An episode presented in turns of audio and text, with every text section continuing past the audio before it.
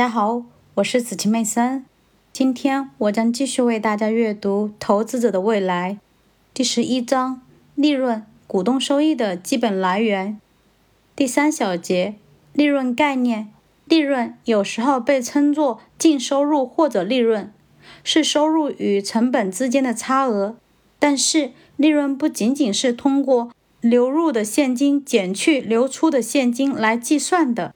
因为许多成本和收入，比如资本支出、折旧和期货交割等，持续期间长达几年。另外，一些支出和收入是一次性的，或叫做或有事项，比如资本利得和损失以及主要的重组等。这些项目不能说明公司具有进步的迹象或者持续的利润，而这在给公司估值时是很重要的。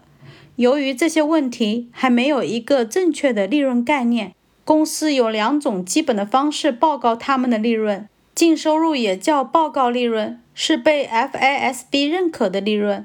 FASB 成立于1973年，是建立会计标准的组织。这些准则被称作公认会计准则或者 GAAP 会计。年度报告以及政府机构中的利润指的就是这种利润。另外一种是营业利润，这个概念更加普遍。营业利润代表了经营中的收入和支出，忽略了偶尔发生的一次性项目。例如，营业利润通常不包括重组费用，比如和公司关闭一个工厂或者出售一个部门相联系的费用、投资收益和损失、存货贬值、并购和分拆相关的支出以及商誉贬值等。营业利润是华尔街的关注对象和分析师们的预测对象。公司报告的营业利润和分析师预期其报告利润之间的差别在利润季度期间驱动着股票。这一般发生在每个季度末过后的几周里。当我们听到 XYZ 公司击败了华尔街，这实际上是说它的利润在预测的平均营业利润之上。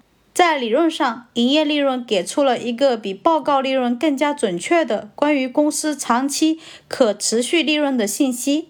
但是，营业利润的概念还没有被会计行业正式的定义，并且它的核算涉及到许多管理层的判断力。当管理层处于打败华尔街利润的压力之下时，他们有动机去推挤信封，即排除多于正常的支出。或者纳入更多的收入。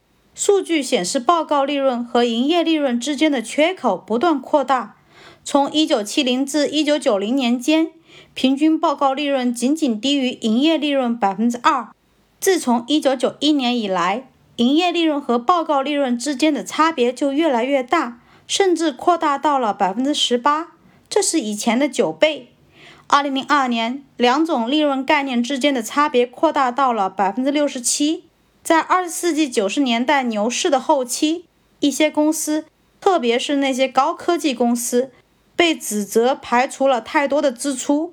例如，思科系统公司划去了公司不能销售出去的存货，并且用高超的会计技术使所得看起来对公司更加有利。一些公司发展了利润的概念。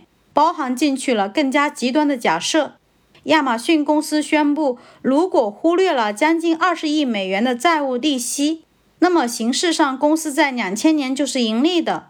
这仿佛是在说，只要我忽略了我的抵押支付，我的度假屋并不耗费我的任何东西。很明显，标准必须被加强。